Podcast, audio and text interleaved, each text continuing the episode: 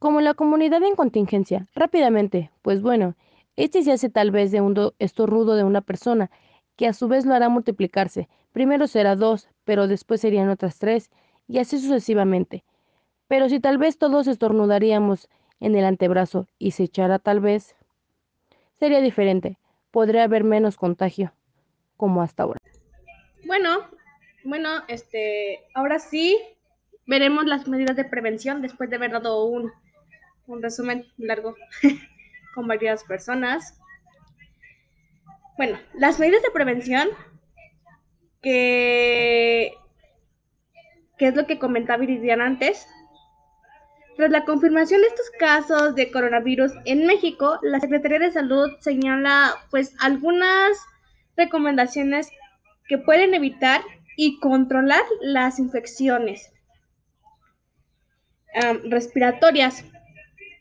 Todas las acciones sugeridas en todo caso tienen que ser completadas y estas están enfocadas en el higiene tanto personal como colectivas, perdón. Y bueno, les voy a dar algunas para podernos eh, proteger y al mismo tiempo salir de todo este eh, desastre de virus y que deberíamos de ocuparlas porque sinceramente sí nos va a ayudar. Si lo hacemos y lo ponemos en práctica, sí nos va a ayudar. Y bueno, pues las más recientes, que en todos momentos, y creo que demás personas lo dirían, es lavarse las manos con frecuencia, utilizar, utilizando, perdón, el agua y jabón, y al mismo tiempo, después de lavártelas, utilizar desinfectante para manos a base de alcohol tiene que tener 60% de alcohol. Si no, no sirve. No tocarse la nariz, cara, boca y ojos con las manos sucias.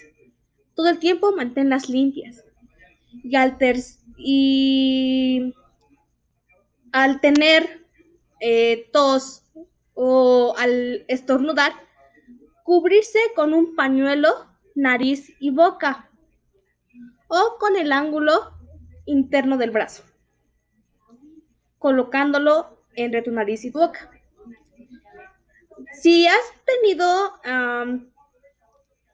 familia o personas a tu alrededor que presentan estos síntomas o enfermedades respiratorias, si tienes el, si tienes el padecimiento de respiratorios, acudir al médico si presentan síntomas como fiebre, dolor de cabeza, o garganta o escurrimiento nasal.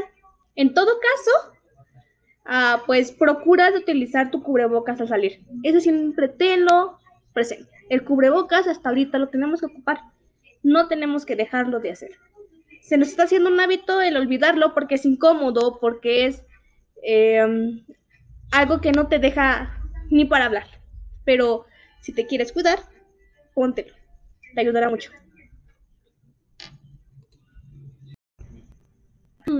Bueno, eh, ahora tenemos el comentario de un estudiante de preparatoria eh, para que nos demos cuenta que es difícil estar teniendo clases en línea y que vaya, ¿no? Necesitamos entender que si no nos cuidamos no vamos a regresar a la normalidad y que los alumnos, estudiantes desde primar, kinder, primaria, secundaria, bachilleratos hasta universidades no tendrán el mismo proceso de educación de nuevo, que normalmente teníamos antes de empezar la pandemia.